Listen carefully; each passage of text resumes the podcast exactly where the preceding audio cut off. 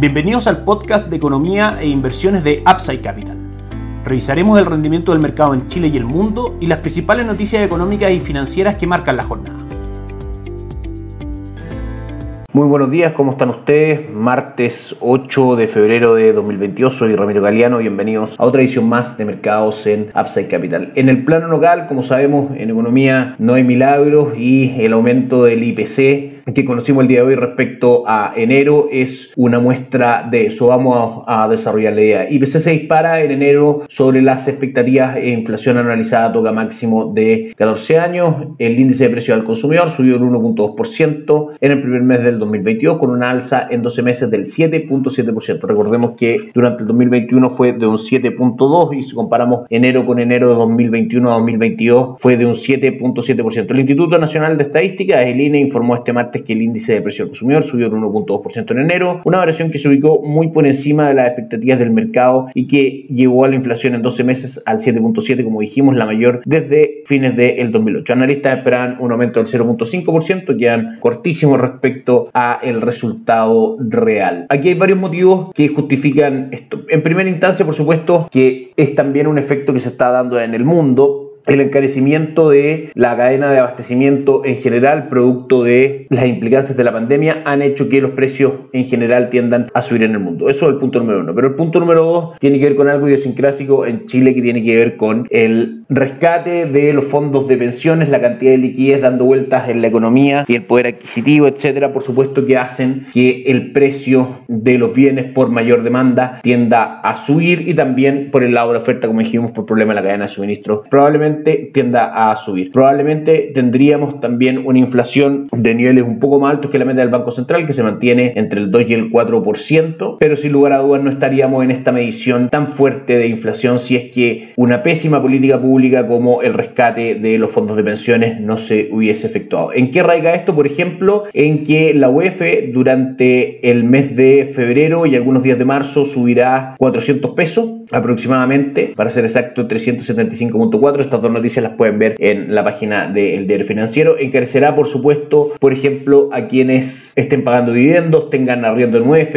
aranceles universitarios o planes de salud y SAPRE, todo eso se verá encarecido. Y a la larga, finalmente, por definición, la inflación es un impuesto a las personas que mayor parte de su ingreso lo destinan a consumo, de manera que claramente la gente más vulnerable, la que lamentablemente recibe mucho más fuerte este efecto. Desde el punto de vista de inversiones, probablemente tengamos caídas en eh, los índices de renta fija, que como sabemos por los niveles de incertidumbre, alza de tasa, etcétera, están subponderados en nuestras estrategias de inversión. Veremos si un dato que hace ganar terreno al peso chileno sobre el dólar y hace caer a las acciones, que es lo que esperando una eventual alza de tasa más fuerte por parte del el Banco Central, que es una noticia que conversábamos ayer puedan ser estas dos cosas algunas respuestas naturales del mercado tanto de acciones como el mercado de monedas en Chile a este dato del IPC. Una mala noticia de todas maneras que por supuesto estaremos monitoreando para ver cómo influye en los mercados. El día de ayer el IPSA cerró avanzando un 1.10%, cerrando en 4.474 puntos. En 2022 mostró un retorno del 3.85% en lo que va del año. El dólar ayer siguió avanzando, abrió en 821,10 y cerró en 825. Una buena jornada, a lo menos intraday para el dólar. En línea también con lo que pasó con el cobre, que cayó un 0.25%, cerrando en 4,46. Les recordamos que en Upside Capital somos asesores independientes de inversión para personas y empresas que invierten en el mercado financiero, tanto local como global. Intermediamos instrumentos de inversión de la red Vial, de Itaú, de Principal entre otros, con una visión muchísimo más objetiva del mercado al ser una empresa de asesoría independiente y trabajar con el modelo de arquitectura abierta. Presentamos opciones de inversión acorde a las necesidades del cliente y luego eso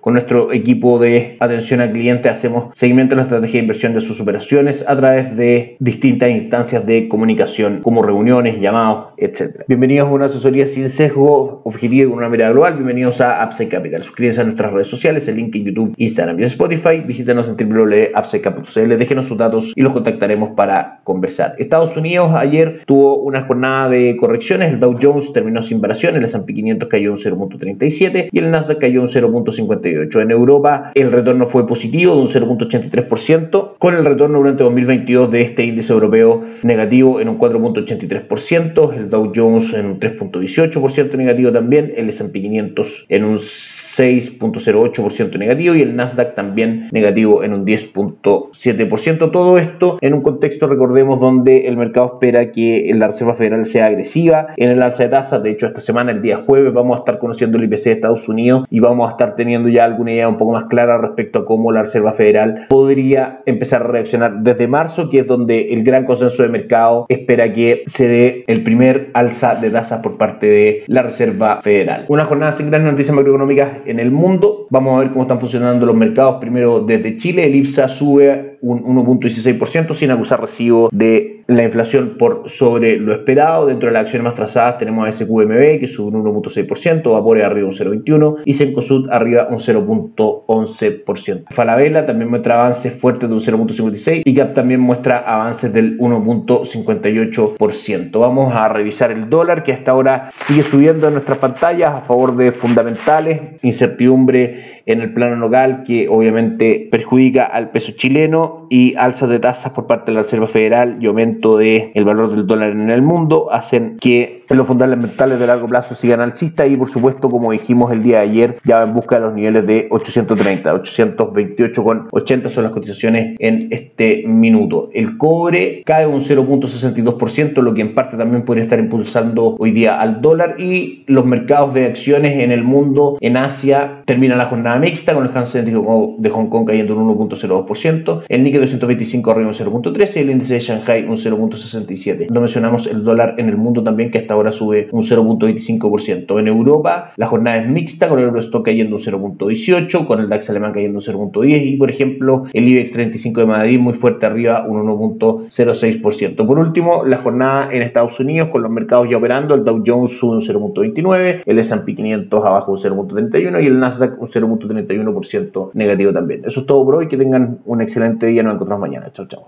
Gracias por escuchar el podcast de Economía e Inversiones de Upside Capital. Te invitamos a visitar nuestro sitio web www.upsidecap.cl y contactarnos para brindarte una asesoría objetiva, sin sesgo y con una mirada global para tus inversiones.